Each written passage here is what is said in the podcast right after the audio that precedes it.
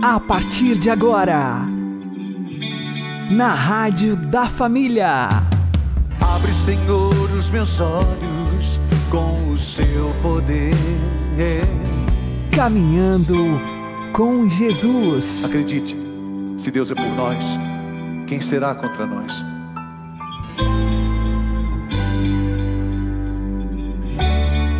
A paz esteja com você, meu querido irmão e minha querida irmã. Eu sou João Cláudio e este é o programa Caminhando com Jesus.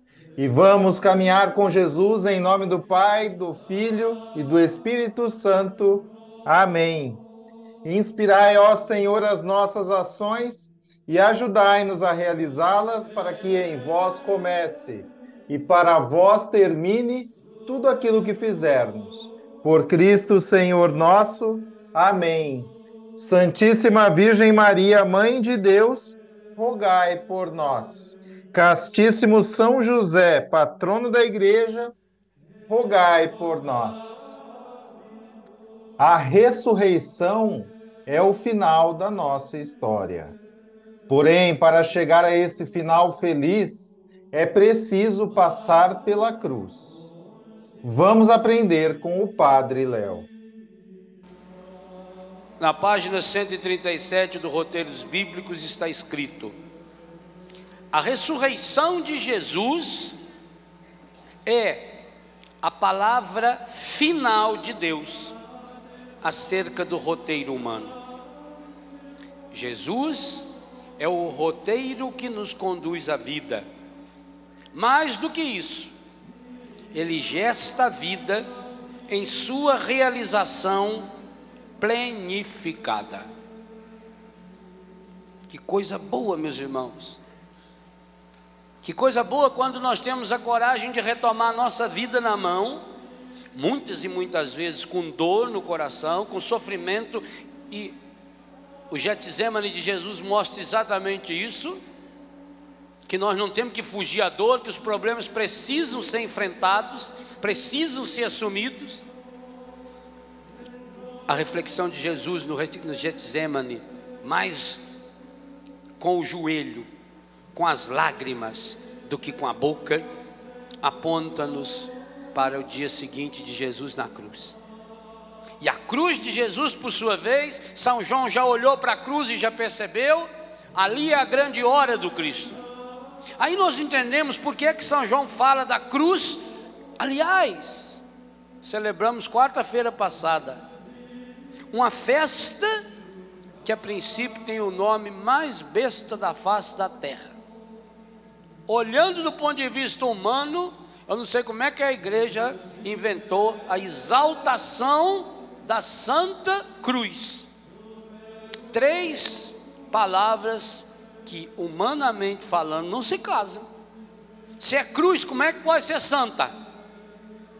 Santa é coisa boa. Ou a sua mulher é uma santa, ou é a cruz da sua vida. Escolha. Não tem jeito? Como é que pode misturar cruz com santa? E mais, pior ainda, é quando fala da glorificação, né? exaltação da Santa Cruz. Quem inventou o nome dessa festa da igreja ou é doido ou enxerga muito mais do que os doidos em Deus. E parece que é por aí. Por que, que a igreja pode falar em exaltação? Exaltar é levantar, é aplaudir, é colocar lá no alto. A cruz com o nome de santo ainda. Porque Jesus, ao assumir a cruz, que ele começou no Getsemane, objetivamente falando, a sua agonia começa ali, ele não fica na cruz. Jesus nos ensina como assumir a cruz, por isso que ele diz: quem quer ser meu discípulo, tome cada dia a sua cruz e siga-me. Quando Jesus assumiu a cruz, e a cruz aí significa todo sofrimento do mundo, toda maldição que está em Deuteronômio, que São Paulo retoma em Gálatas, maldito aquele que é preso no madeiro. Ao assumir a cruz, até as suas últimas consequências, Jesus se colocou acima da cruz. Ele não fugiu da cruz. Quem foge da cruz, quem é que foge da cruz? Por que, que a gente espalha a cruz para falar que. Ih, rapaz, fugiu mais do que diabo da cruz. Quem foge da cruz é o encardido.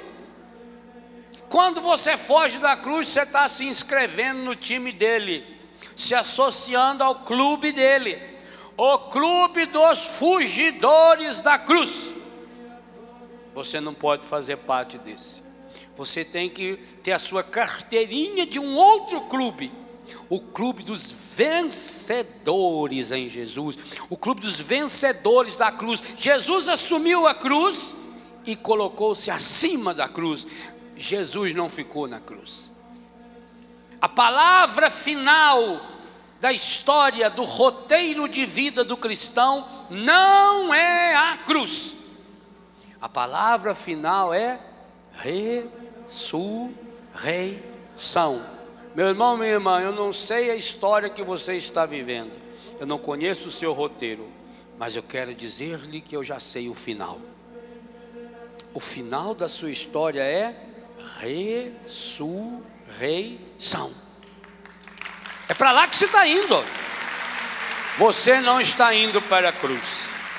Agora, não se chega no domingo da ressurreição sem passar pela sexta-feira da paixão.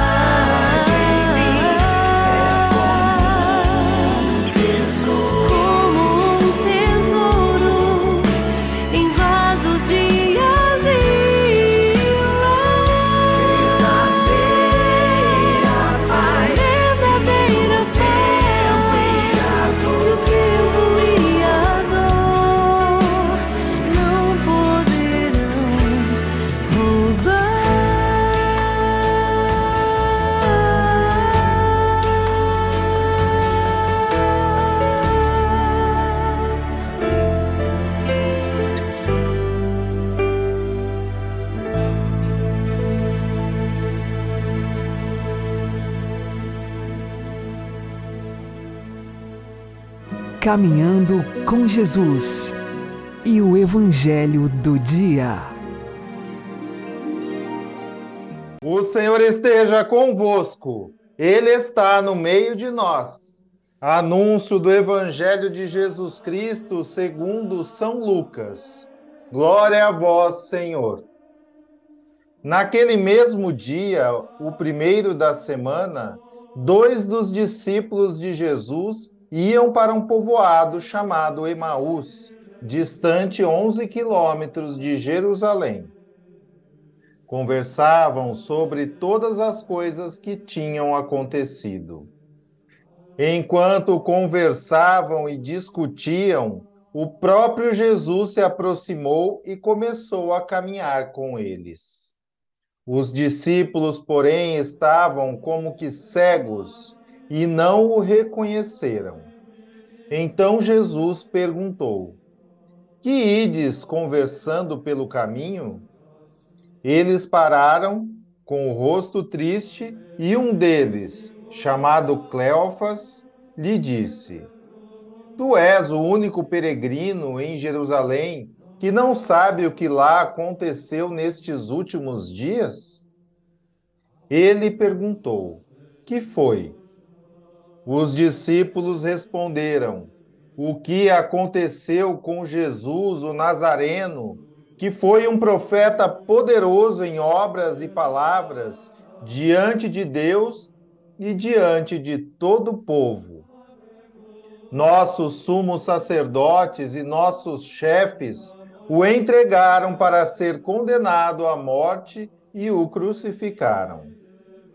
Nós esperávamos que ele fosse libertar Israel, mas apesar de tudo isso, já faz três dias que todas essas coisas aconteceram. É verdade que algumas mulheres do nosso grupo nos deram um susto. Elas foram de madrugada ao túmulo e não encontraram o corpo dele. Então voltaram dizendo que tinham visto anjos e que estes afirmaram que Jesus está vivo. Alguns dos nossos foram ao túmulo e encontraram as coisas como as mulheres tinham dito.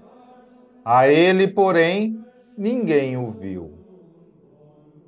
Então Jesus lhes disse: como sois sem inteligência e lentos para crer em tudo o que os profetas falaram.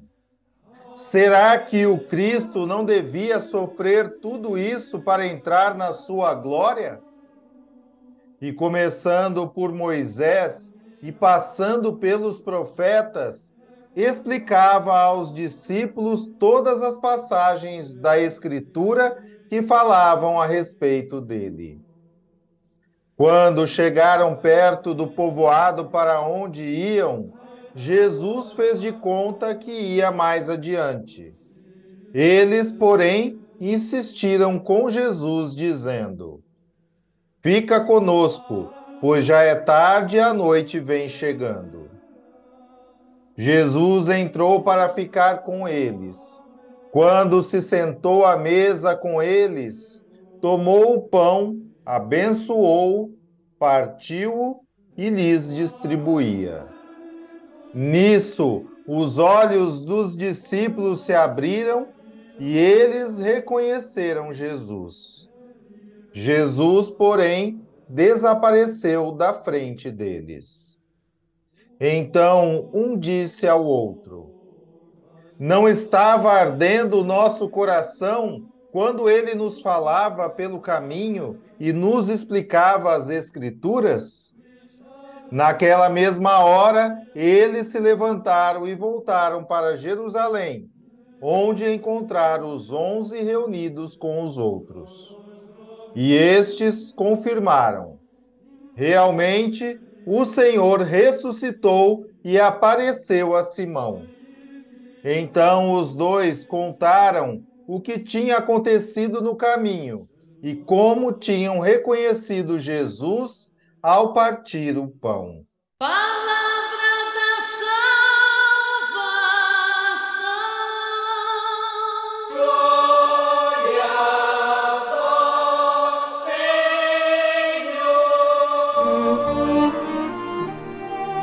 Agora, a homilia diária com o Padre Paulo Ricardo. Meus queridos irmãos e irmãs, o Evangelho de hoje é o Evangelho dos discípulos de Emaús. Jesus que vai no caminho com esses discípulos e lhes aparece de uma forma não reconhecível, ou seja, Jesus é ressuscitado e um corpo ressuscitado pode assumir a forma que ele quiser. É assim que Jesus então se apresenta aos discípulos de Emaús de uma forma que eles não o reconhecem. Mas existe uma razão para este aparecer de uma forma disfarçada. Jesus quer fazer com que surja neles a compreensão profunda das Sagradas Escrituras. É interessante como São Lucas insiste nessa ideia.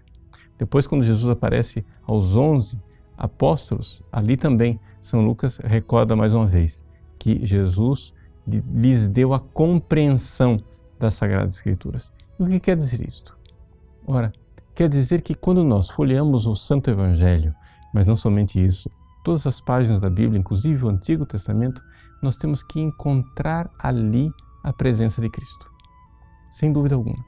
Veja, Cristo é a palavra brevíssima, ele é esse verbum abreviatum, não é? essa palavra breve que Deus nos dá e que é a chave de leitura de toda a Bíblia, de toda a Sagrada Escritura.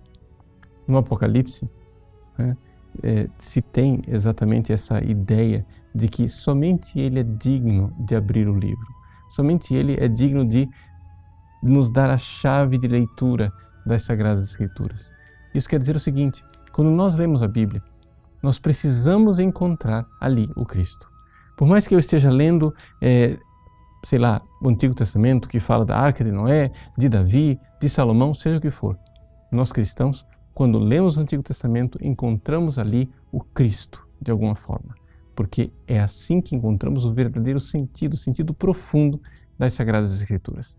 O Cristo ressuscitado, então, é que nos dá essa possibilidade de nós lermos as Sagradas Escrituras conforme esta luz, essa luz que brota dele, onde ele realmente é a chave de leitura da história sagrada, que está na Bíblia, mas também a chave de leitura de nossa própria vida. Aqui nós precisamos compreender isso daqui de uma forma ainda mais profunda. Aqueles discípulos iam caminhando lá, tristes, acabrunhados, cabisbaixos. Jesus vai lhes explicando e o coração deles vai ardendo. Quando finalmente eles, ao acolherem Jesus, caem como que as escamas dos seus olhos e eles enxergam e reconhecem o Cristo. Aqui está um pouco também a nossa história de vida. Nós também que vivemos tantos sofrimentos, angústias e dores, nós precisamos saber que o Cristo é a chave de leitura de tudo isso que nós estamos passando. É? Todos nós temos cruz. As pessoas que têm fé, eles têm uma cruz para carregar. As pessoas que são ateias e não têm fé também têm uma cruz para carregar. Mas quem tem fé não somente tem a cruz, tem a chave de leitura que explica e que mostra como atrás daquela cruz existe uma ressurreição e como a presença do Cristo ressuscitado nos momentos mais difíceis de nossa vida realmente dá um sentido a tudo aquilo que nós vivemos.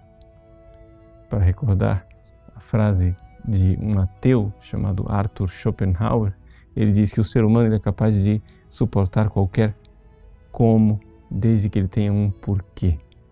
Ou seja, qualquer cruz, desde que você tenha uma razão. Poderíamos agora pegar essa frase de um ateu e colocá-la nesse campo aqui para entender isto. O Cristo sendo a chave que explica os sofrimentos e as agruras da nossa vida, ele nos dá o porquê. Mas não somente é, um porquê, digamos assim, fictício, onde nós temos ouvimos uma história bonita e acreditamos nela. Não. Ele está no íntimo do nosso ser, dentro de nós.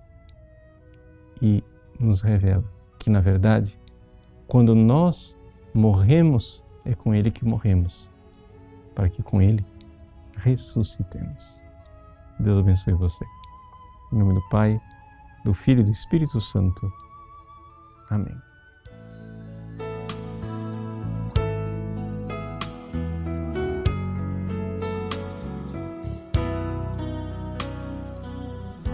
Quem podia imaginar que aquela cruz era só o começo de uma história de amor? Comentavam com grande dor tudo que se passou e jamais esperavam reencontrar o Senhor.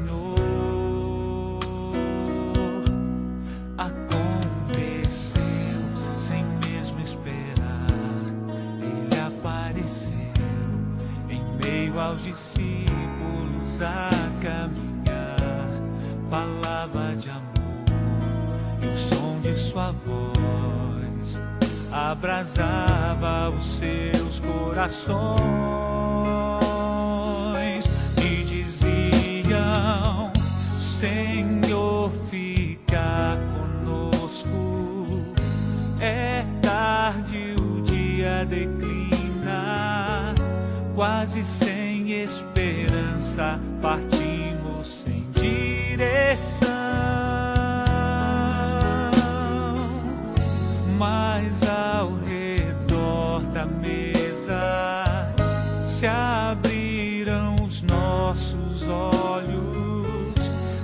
reconhecemos ao partir do pão.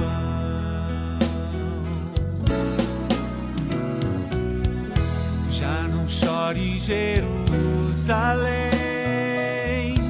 alegria voltou. Teu Senhor está vivo,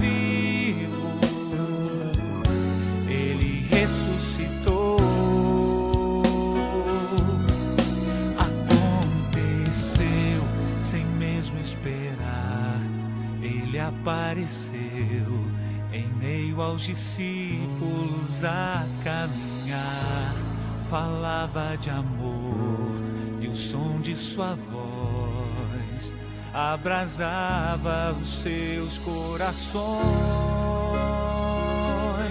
e diziam: Senhor, fica conosco. É tarde, o dia declina, quase sem esperança, partimos sem direção.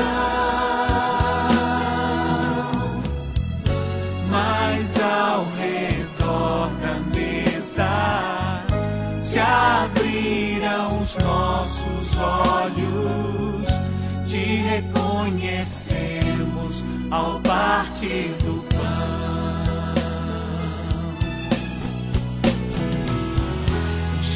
chore Jerusalém.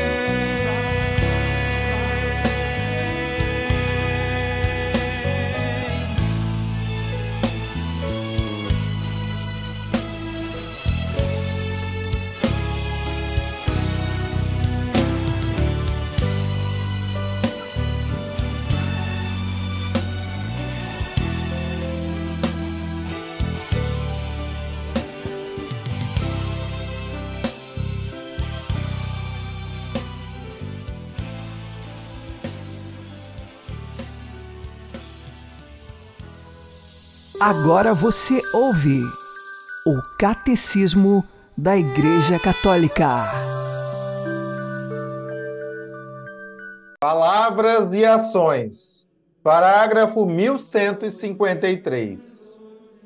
Cada celebração sacramental é um encontro dos filhos de Deus com o seu Pai, em Cristo e no Espírito Santo. Tal encontro exprime-se como um diálogo, através de ações e de palavras. Sem dúvida, as ações simbólicas são já, só por si, uma linguagem. Mas é preciso que a palavra de Deus e a resposta da fé acompanhem e deem vida a estas ações, para que a semente do reino produza os seus frutos em terra boa. As ações litúrgicas significam o que a palavra de Deus exprime. Ao mesmo tempo, a iniciativa gratuita de Deus e a resposta de fé do seu povo.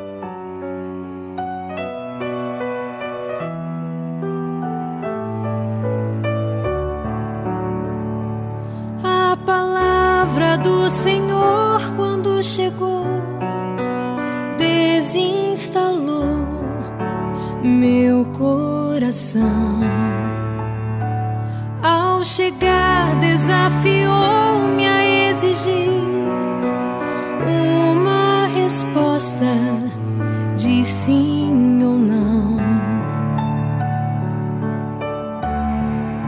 É fácil dizer sim é fácil dizer não, mas dói depois do sim e dói depois do não.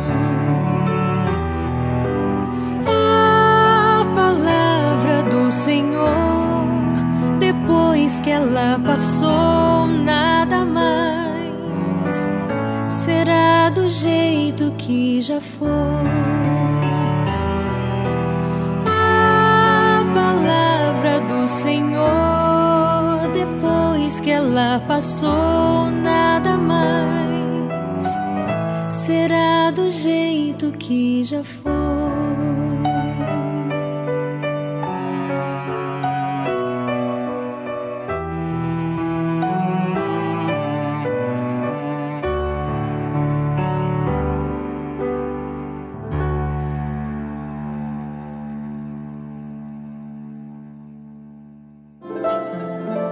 O Santo do Dia, com o Padre Alex Nogueira. No dia 12 de abril, nós celebramos São Júlio, este que foi Papa. É o 35 Papa da Igreja Católica. Ele esteve no seu pontificado do ano de 337 até o ano de 352. Nós tivemos na história da Igreja muitos outros santos com o nome de Júlio, principalmente alguns mártires no tempo da perseguição do cristianismo. Mas o santo que celebramos hoje foi Papa e este não foi mártir, porque ele já está no período em que o cristianismo recebeu a liberdade no Império Romano.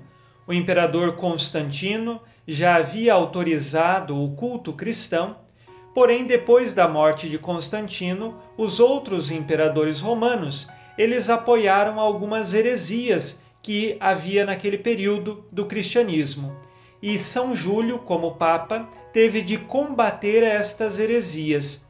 Ele foi o primeiro papa a receber o nome de Júlio, portanto nós dizemos São Júlio I. Combateu diversas heresias, defendeu a fé católica e soube muito bem organizar o seu povo, principalmente com a catequese, àqueles que já eram adultos e até mesmo aos mais velhos. Assim, o Papa Júlio é exemplo de homem que se dedicou ao pastoreio de seu povo, conduzido sempre pelo Espírito Santo. Celebrar um Papa da Igreja é celebrar a fé que nós recebemos desde os apóstolos e que o sucessor de São Pedro, o chefe do Colégio Apostólico, tem a missão de guardar. E também celebrar um Papa é recordar que nós precisamos rezar pelo nosso Papa e pedir que na Igreja nós perseveremos na fé, na verdade desta fé que recebemos. São Júlio, rogai por nós. Abençoe-vos Deus Todo-Poderoso, Pai e Filho e Espírito Santo. Amém. Fique na paz e na alegria que vem de Jesus.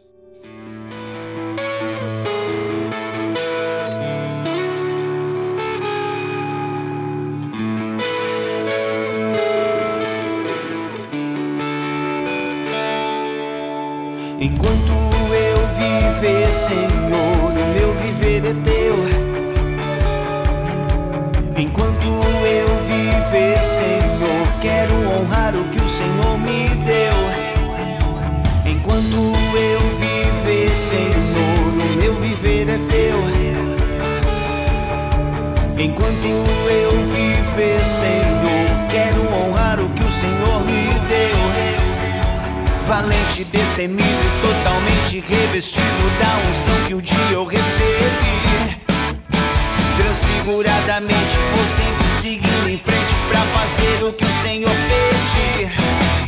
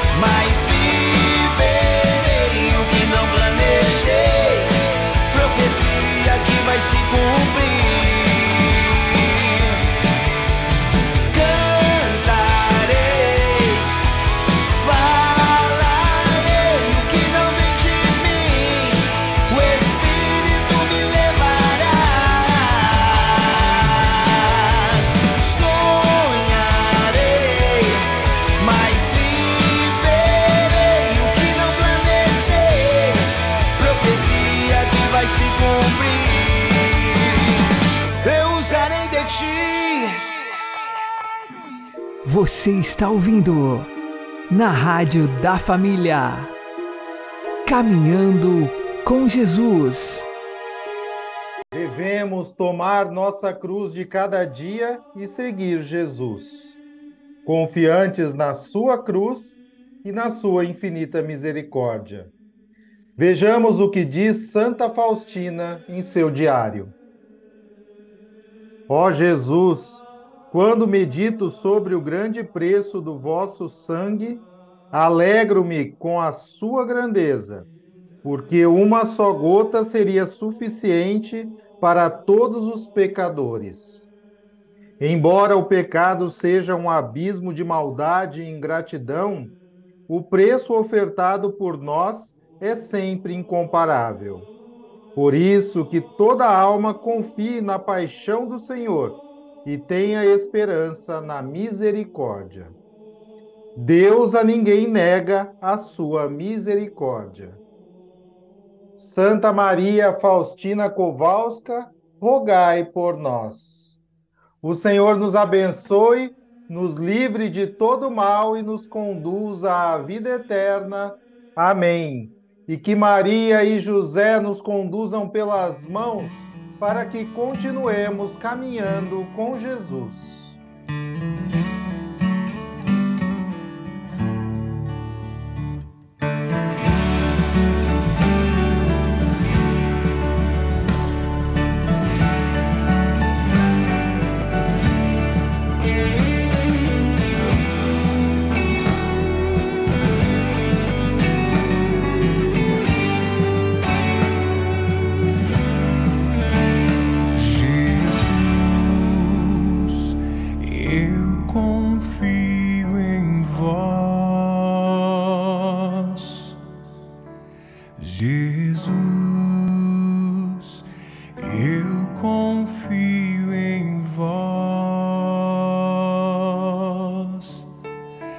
Coração.